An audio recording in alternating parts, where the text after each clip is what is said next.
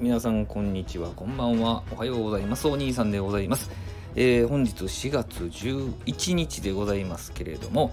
リクエストカクテル。元バーテンダーのお兄さんリクエストにお答えしましてカクテルを作りたいと思います、えー、リンリンさんからのリクエストで、えー、本日は、えー、ハンガーノックハイロードさんの誕生日ということで、えー、ハンガーノックさんにカクテルをプレゼントしたいということでご依頼をいただきましたので、えー、早速作っていきたいと思います。えー、ハンガノコさんはですね、あの配信を配置をさせていただきますと、非常にまあ糖質制限の話であったりとかですね、されてますので、もうあの生地ですね、人あの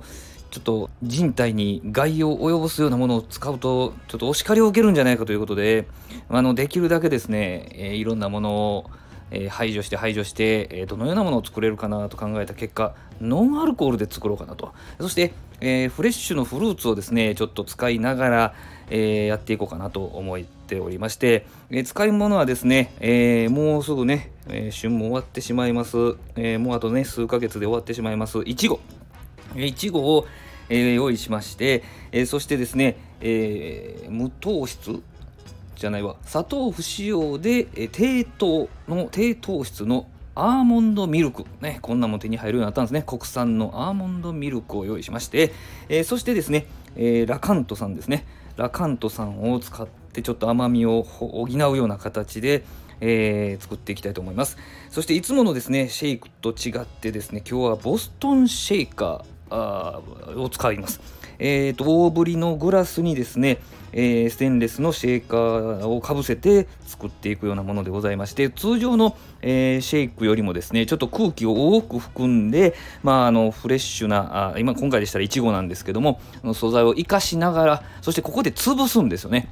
はい、まあ、写真に出てると思うんですけどもこれ潰す前でございますね。えー、ここでちょっとあの、えー、今回の場合は大きいロングスプーンで、えー、潰すんですけれども、えー、これ潰して、えー、その素材を生かしながらですね、えー、とアーモンドミルクとシロップラカントさんのシロップで補ってこの場で作っていくこのグラスの中で作っていくような形ですね。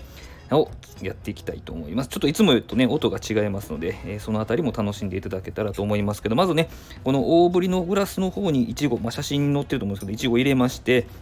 潰していくわけですね、このグラスの中で。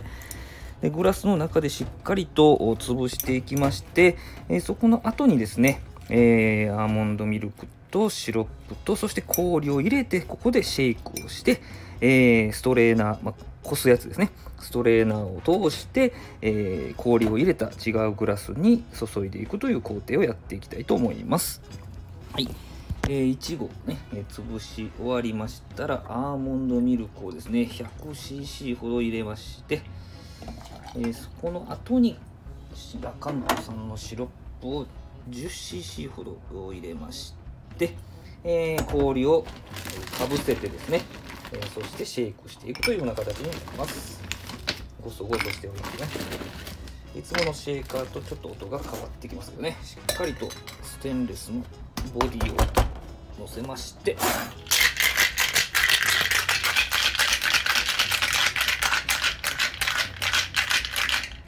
アーモンドミルクですのでしっかりとシェイクしまして。そしてここにストレーナーこすやつをかぶせて。グラスに注いでいきます。